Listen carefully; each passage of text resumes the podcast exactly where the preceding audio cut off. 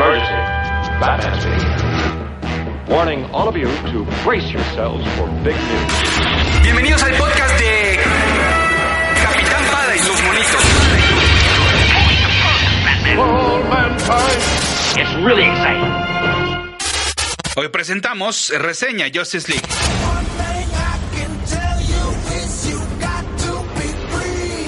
Este contenido trae spoilers incluidos.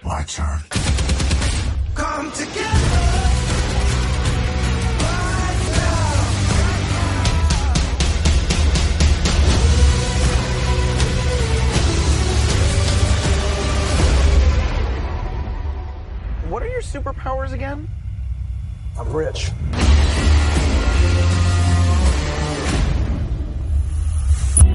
Calgódromo. Calgódromo. Apuesta directa al contenido. Calgódromo. Capitán Pada y sus monitos. Cómics y fantasía. Con Pada. Mi Twitter es arroba ese auto para que ustedes sigan a ese auto y mi Instagram es el Insta de Pada. Hola, soy Héctor Padilla, también conocido como Pada y también conocido como Capitán Pada. Y a mí no me desagradan las películas Man of Steel y Batman v Superman. Dicho lo anterior, sin tantita pena, como dice la canción, y mostrando dichas credenciales, procedo a darles mi opinión sobre la más reciente entrega del universo extendido de DC Comics. Los trailers mostraban una película hueca, sí, espectacular, pero tampoco algo que no viéramos en las salas de cine cada tres meses del año. Quizás porque la historia ya nos la sabíamos, se van a juntar estos héroes para combatir a un villano llamado Stephen Gold o Steppenwolf o una cosa así, eso. Porque sepan ustedes que en los 45 años de historia del personaje, este solo cuenta con poco más de 50 apariciones. De hecho, esta está su versión de los nuevos 52, que luce como lo vemos en la cinta, pues antes estaba más, era más parecido a un ser humano casi normal. Si se quería usar a un villano del planeta Apocalypse, había varios más, ¿eh? De dónde escoger. Pero para mi sorpresa, el debut de la Liga de la Justicia en el cine tiene fondo, tiene guion, tiene química, reflejada en la personalidad de la mayoría de los integrantes. Y si no con la suya, sí con su relación hacia los demás miembros. Me encanta la idea de que Batman y Wonder Woman sean los fundadores del equipo, que se encarguen de la búsqueda y contratación de los futuros héroes. Y aunque también me gusta que sea la Mujer Maravilla la líder, por si no nos queda claro que de los seis pues es el personaje más interesante, también es cierto que esta decisión hace ver al hombre murciélago como poco necesario y hasta de sobra, ¿eh? Piénsenlo. Esta es la primera gran dupla de este universo, como ya lo habíamos visto en las dos películas anteriores de este tejido, tanto en Wonder Woman como en Batman v Superman. Y no, en este universo muy lejos estamos de que el hombre de acero se bese y tenga una relación con Diana, solo porque son los dos más poderosos y conocidos. No, aquí hay algo más fuerte entre Bruce y ella, que va del amor al odio y que Superman solo llega para complementar y cerrar la famosa trinidad de DC Comics. So you're fast. That feels like an oversimplification. I'm putting together a team. People with special abilities. See, I believe enemies are coming. Stop right there. I'm in. You are? Just like that? Yeah, I I need friends. Great. Can I keep this? Capitán Pada y sus monitos. En un taxi, días eh, previos al estreno de la cinta, platicaba con Fernando Mimoso Benavides, productor general de este material y titular del podcast El Club de los 21, sobre Zack Snyder y de cómo siempre tiene algo en que la riega. Ahí está lo de las Martas, ahí está lo del look de Doomsday, ahí está Superman matando, ahí está Kevin Costner estirando su manita y ahí está el final de Watchmen. Pensé que ese momento dentro de Justice League sería cuando todos se enfrentan a Superman. Dije, ah, ok, ya llegamos al punto en el cual todo se va al carajo. punto en el cual todo se va al carajo. DC no podría dejar de ser DC y iba a poner a pelear durante el resto de la película a los héroes contra Superman, cosa que sucede una semana sí y otra no en los cómics. Que si porque está hipnotizado o contagiado de un virus o porque es un universo alterno que habita en los videojuegos. A mí me encantaría de verdad ver el memorándum de las oficinas de DC Comics en el que dice, Señores, no se les olvide poner a pelear a los superhéroes cada que puedan. Hay un bono a final de año para quien lo consiga más veces. Pero no, la verdad es que este momento en Justice League afortunadamente es breve y hasta emocionante. Su resolución sí, bastante cursi y ñoña, pero ese fue el único peligro que corrió la cinta. Y a pesar de que me desagrada completamente esta Lois Lane, sí debo aplaudir que la cinta no se olvide en ningún momento de, pues, de lo que ya nos han contado con anterioridad. No se trataba solamente de juntar a los personajes principales, sino de ver más de Lois Lane, más de la familia Kent, más de las Amazonas y hasta de nuevos conocidos, como los Atlanteanos. Los secundarios también importan y construyen más el carácter de las figuras principales. Te encuentras en Calgódromo. Capitán Pada y sus monitos. He sido cuidadoso en no generalizar que todos los personajes me gustaron. Sobre todo por dos, The Flash y Aquaman. Voy con el primero. Los efectos especiales del uso de su velocidad son demasiado escandalosos. Los tomaron del cómic en su versión actual, que dejaron de ser unos lindos rayitos para convertirse en saturados rayones. Pero lo más grave es que se hayan... em, pues que se haya elegido a The Flash para ser el chistosito del grupo. Para un Flash cotorro, me quedo con el de la caricatura de Justice League del siglo pasado. Para un Flash ligero, que no necesariamente quiere decir que cuente chistes, me quedo con el de la actual serie de televisión. Lo más interesante de este caso es que para mí todo se pudo haber arreglado con dos palabras. Wally West. Si me hubieran dicho que este Flash era el sucesor de Barry Allen, entonces yo no hubiera tenido problemas. Ahora voy con el segundo. Por más que quiera hacer esta reseña sin voltear a la casa de enfrente, es muy claro que en Aquaman quisieron construir su propio Thor. El que, por lo menos al principio, los mira sobre su hombro, ¿no? Muy, pues muy altanero. El que bebe cerveza, el que es grosero, el que es muy fuerte pero no tiene tanto cerebro. Este no humano que buscará convivir con humanos por un bien mayor. Esas no van a ser las razones por las cuales me interese ver una película de Aquaman. Pero sí van a ser el diseño del personaje que desde que lo conocimos a todos nos gustó y que los efectos bajo el agua, eso sí sean, yo creo, los mejores que hemos visto hasta la fecha.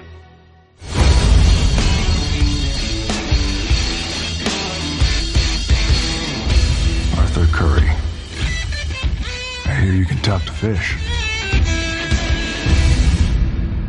Capitán Pada y sus monitos. Otra de las parejas que se forman, aunque sea brevemente, es la de Cyborg y de Flash. La juventud de ambos hace que esto sea natural, aunque todavía muero por ver ya en la pantalla esta misma complicidad, pero con Flash y linterna verde. Y ya que mencionaba los efectos especiales que en mucho rescatan la interpretación de Batman de Ben Affleck, para con Cyborg se vuelven un distractor. Yo no puedo creer que nadie en la producción dijera que no se veía bien ese Cyborg, que su cuerpo no macha con la cabeza. Parece de esas tarjetas virtuales que por un dólar con 50 centavos nos permite poner nuestra cara en un traje de pollo. La única razón que me viene a la cabeza del por qué esperarse hasta el final para ponerle un traje más ponchado, con todo y la C al centro, es para poder vender los juguetes de esta versión 1.0 y luego los de la 2.0 cuando vuelva a aparecer el personaje. Y sí, sobre cosas que no entiendo. Y sobre, una vez más, voltear a ver a Marvel, aquí algunas disertaciones. ¿Por qué esperarse a mostrar a Darkseid? Otra vez, porque ya habían tenido la oportunidad, eh, pues en las películas anteriores. Para cuando salga Darkseid, ya habremos conocido a Thanos en acción, y entonces el público en general no dudará en decir que Darkseid es una copia de Thanos. Aunque, por otra parte, pues en lo que Justice League toma ventaja es que la trama de recoger piezas, pues ya la agarró en esta película. Mientras que aquí lo que hay que recolectar son cajas, en Avengers Infinity War va a haber que buscar piedras. Y entonces el público en general no dudará en decir que la de Marvel le copió a la Liga de la Justicia. La escena postcréditos con Lex Luthor manda dos mensajes, que la película de The Batman, enfrentándose a Deathstroke, se hará con o sin Ben Affleck, y que será el DC Extended Universe el primero en debutar a un grupo de supervillanos. La idea de ser sincero podría parecer ridícula dentro de este universo que se toma las cosas muy en serio, porque pues, es una, aceptémoslo, es una trama de caricatura, es una trama de cómic. Ver a todos los villanos sentaditos en una mesa, ya sea bajo el nombre de la Legion of Doom, o de la Secret Society of Supervillains, o de la Injustice League, aunque este último término, o Injustice, está muy bien posicionado gracias a los videojuegos. Así que, mm, ¿llevaría gente al cine? Sí, la verdad es que yo creo que sí. Capitán Pada y sus monitos. El universo extendido de DC por fin se prendió. Y aunque han aprendido a ser más cautelosos y no adelantarse demasiado a anunciar lo que viene, lo que sea que venga ya emociona, ya se espera. Ya dejó de ser un universo hueco y sin corazón para tener personalidad. ¿Cómo les costó trabajo? Pero ya llegó. Juntos o por separado, la Liga de la Justicia vive. La Liga de la Justicia está viva. Y a continuación los easter eggs en exclusiva en el formato podcast de esta reseña de Justice League.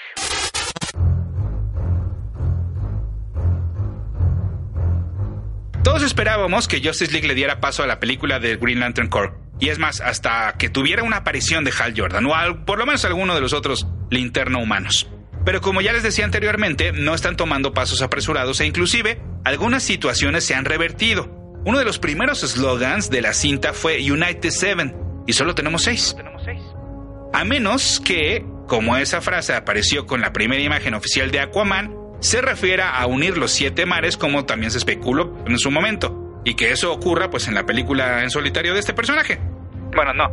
No, la verdad no creo que se referían a eso. Yo creo que sí. Echaron, se echaron un pasito para atrás. Porque además en un tráiler Steppenwolf decía No Lanterns. Y es más, según un artista de efectos especiales que trabajó en la película, una de las escenas post créditos mostraba a Bruce Wayne siendo visitado por Kylo Walk y Thomas Re, dos de los linterna verde más populares.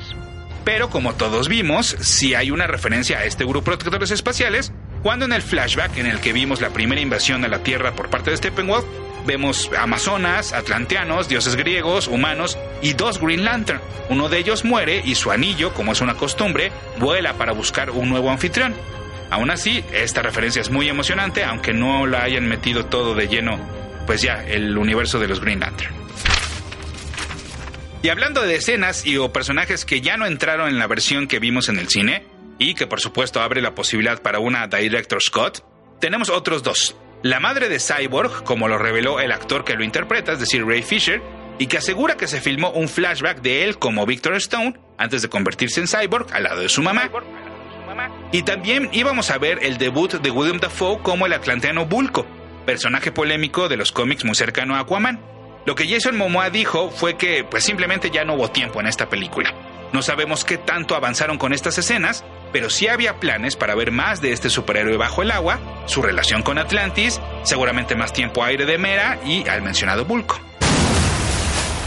Y bueno, pues el dulcecito que resulta ser la otra escena post créditos, pues no es más que un gran homenaje a todas esas aventuras del cómic en las cuales, en efecto, se ha procurado responder la pregunta ¿quién es más rápido, Flash o Superman? Y si bien aquí no vemos el resultado, les puedo decir que la última vez que conté, Flash ha ganado más veces. E inclusive han habido empates.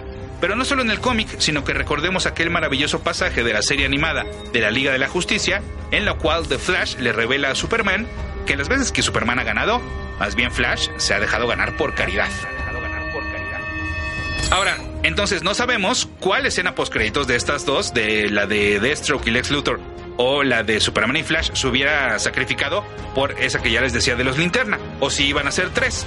O más bien, em, porque de que se iba a incluir a Deathstroke era prácticamente un hecho, porque en el 2016 el director Zack Snyder posteó una foto donde se le ve dibujando con una tableta digital.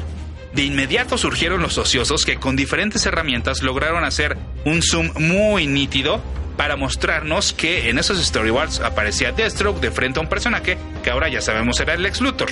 Entonces, pues a lo mejor o iba a estar dentro de la película o iba a hacer escena post créditos, pero de que ya se tenía planeada este pasaje, sí, sí se tenía planeado. Ahora, quiero hacer una observación. En su momento comenté cómo el incluir a este y a Deadshot en el universo extendido, pues iba a ser un error por el parecido no solo que tienen el nombre Deathstroke y Deadshot, sino hasta pues en el traje y hasta en pues casi casi la misma personalidad. Los dos son mercenarios, ahí medio le juegan al malo, pero tienen ahí una parte buena de repente. Bueno, no les miento, al salir del sal de la sala de cine, escuché a una pareja decir que no entendían por qué el cambio si ese personaje es el que ya había hecho Will Smith en Suicide Squad. Capitán Pada y sus monitos.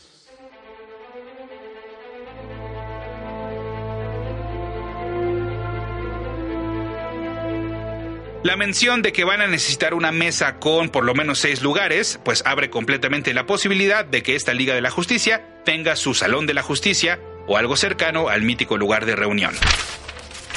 En la versión de los Nuevos 52, la Liga de la Justicia es creada de manera muy parecida a lo que vimos en esta película. Cyborg es un miembro fundador y no el Martian Manhunter, como fue en su concepción original, y es Darkseid y su invasión a la Tierra lo que motiva la unión de estos héroes. Es más, hasta un Parademon también le explota a Batman antes de que éste pueda investigar más sobre sus secretos. Es en esta secuencia de las azoteas de Ciudad Gótica que vemos un anuncio de Janus, una corporación de cosméticos que sirve como fachada para la familia criminal comandada por Roman Sionis, mejor conocido en los cómics de Batman como Black Mask. Más adelante, también en esas azoteas, cuando se muestra la batiseñal, se ve otro edificio con una conocida marca, Ace Chemicals, la responsable de la piel blanca de Joker y de Harley Quinn, a la cual ya se le había hecho referencia en Batman v Superman y en Suicide Squad. La estatua gigante dorada sobre la cual Wonder Woman se pone de pie le pertenece a Themis, una titán de la mitología griega considerada uno de los viejos dioses de la Tierra. Es la representación de la justicia divina y del orden natural. Steppenwolf se refiere a Diana como también uno de los viejos dioses. Los nuevos dioses son la mayor aportación que le hizo Jack Kirby al universo DC, y de ahí viene no solo este mismo villano, sino Darkseid y su planeta Apocalypse. Seguramente entonces la llegada de los buenos, o sea, me refiero de los nuevos dioses como Orión, Mr. Miracle y su planeta New Genesis será inminente para abrir una nueva ventana dentro del universo extendido de DC Comics. Y hablando de estos, de entre los dioses que vemos, o que intuimos que son, en la mencionada antigua pelea contra Steppenwolf, vemos a Zeus, a Ares y a Artemisa, cuyo nombre en la mitología romana es Diana. Capitán Pada y sus monitos. Los tatuajes y la armadura de Aquaman tienen un patrón en común, triángulos. Bueno, pues en la tradición polinesia representan dientes de tiburón, un símbolo de poder, adaptabilidad y fuerza para esa cultura. Dice Jason Momoa que Aquaman ya se había encontrado con Superman, que Snyder le contó que fue este quien salvó a Clark cuando en Man of Steel quedó bajo el agua al salvar la plataforma petrolera. Habrá que ver si en algún momento vemos este pasaje a manera de flashback en el cine. Y ya que estoy, sigo con Momoa, antes de pasarme a otros personajes, déjenme les cuento que él fue la primera opción para interpretar a Drax en Guardianes de la Galaxia. Audicionó e inclusive asistió a pruebas de vestuario, pero se echó para atrás que porque no quería encasillarse en personajes del mismo corte, como ya sabemos, su opinión cambió con los años. Vamos con Flash. Eh, dice que una de sus cualidades no es solo hablar lenguaje de señas, sino lenguaje de gorilas. Esta podría ser una referencia a uno de sus villanos, Gorilla Grodd. Al final de cuentas no sabemos cuánto tiempo lleva Barry siendo Flash y contra cuántos enemigos ha peleado antes de ser encontrado por Bruce Wayne. En esa misma secuencia de entre las muchas pantallas y tiradero del héroe y que vemos allí en lo más próximo que tiene a un cuartel, se pueden ver algunas de las especificaciones de su traje que incluyen resistencia al frío. ¿Será que ya también se enfrentó o se estaba preparando para pelear contra otro de sus galerías de villanos, eh, el Captain Holt? ¿El Captain Holt? Ahora, hablando de pantallas, también hay una donde se alcanza a ver el nombre de Ray Choi, que es el, em, pues podríamos decir el segundo Atom, o el, pues el segundo sí de la Silver Age. Así que igual en una de esas pronto debutaría Atom en otra película del DC Extended Universe, que ya tiene su versión también en el Arrowverse en, las, en la serie de televisión. Y luego, bueno, también siguiendo con pantallas, pero esta es una pantalla de televisión. Sabemos que desde Batman v Superman se filmó una secuencia de un juego de fútbol americano. Este deporte, pues que es practicado y dominado por Victor Stone. Este material no se usó en Justice League, pero sí en la versión extendida de la primera Batman v Superman, explicando que se trata del juego que están observando dos policías, en el cual Metropolis State le está ganando a Gotham City University. Esto se debe a que estos últimos, para esas alturas, ya habían perdido a su coreback estrella, es decir, Victor Stone, porque ya había sufrido la explosión que lo iba a transformar en cyborg.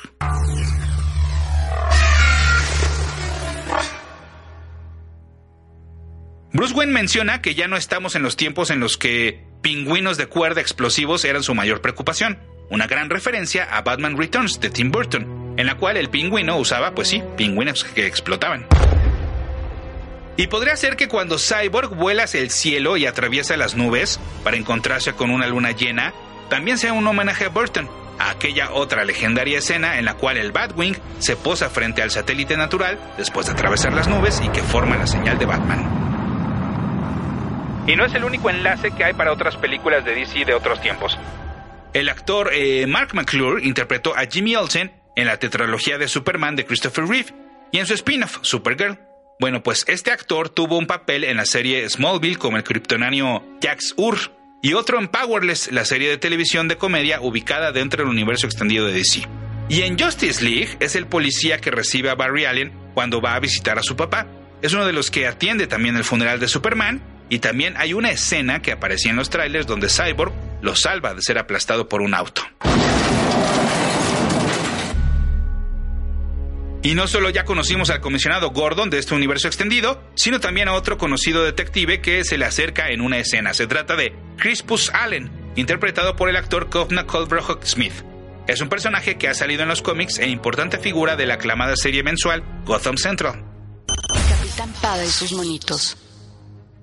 Y si en Batman v Superman vimos imágenes icónicas del hombre murciélago, como la famosa portada de su silueta por delante de un rayo de The Dark Knight Returns, Justice League no se queda atrás al homenajear aquella del Detective Comics 682 de 1995, en el cual vemos al superhéroe parado sobre una gárgola con rostro de calaca.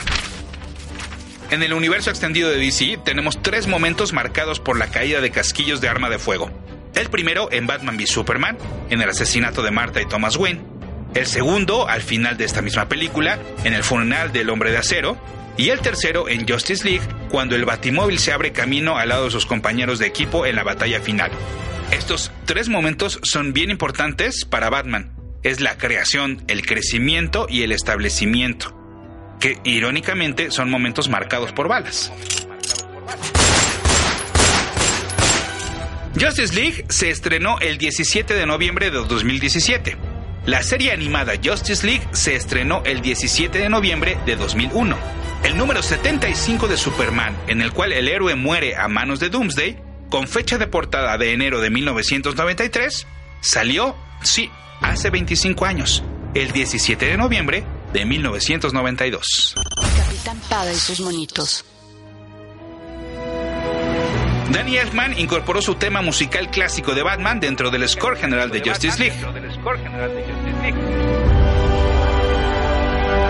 La incorporación del tema de Superman de John Williams es más sutil, pero también se alcanza a percibir.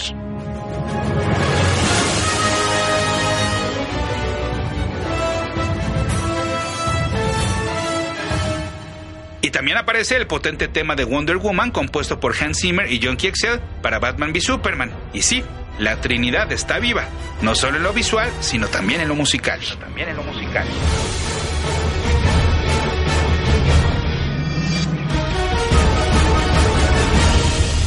Capitán Pada y sus monitos.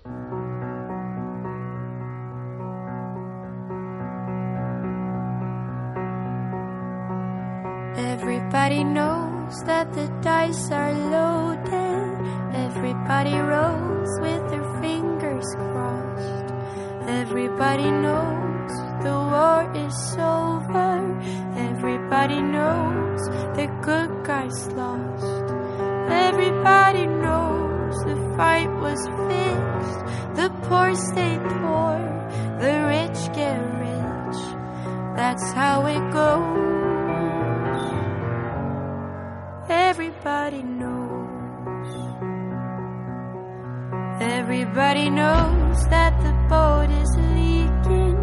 Everybody knows that the captain lied. Everybody got this broken feeling like their father or their dog just died. Everybody talking to their pockets. Everybody wants a box of chocolates a long stem rose.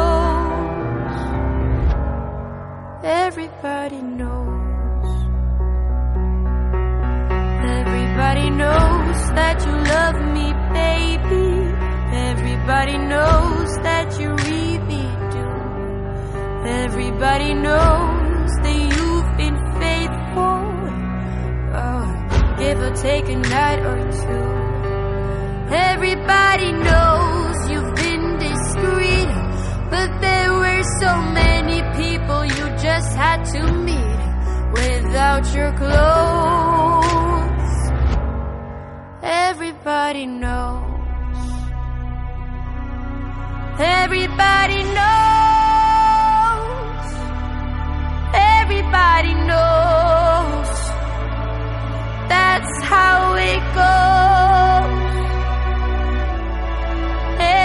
Everybody knows. Everybody knows. Everybody knows.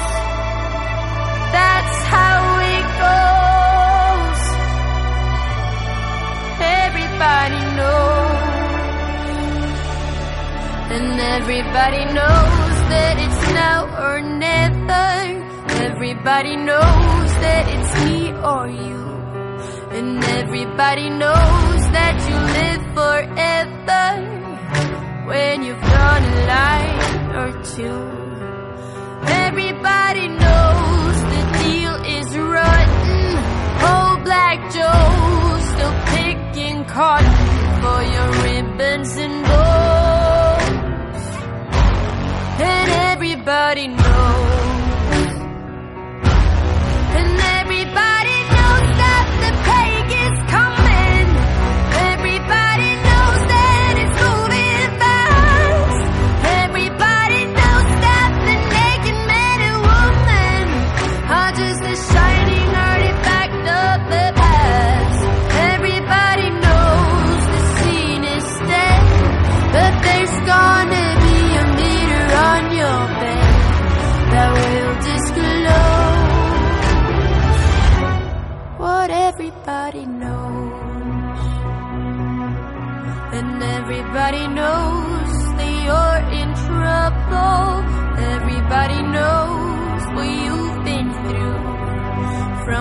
Bloody cross on top of Calvary to the beach of Malibu.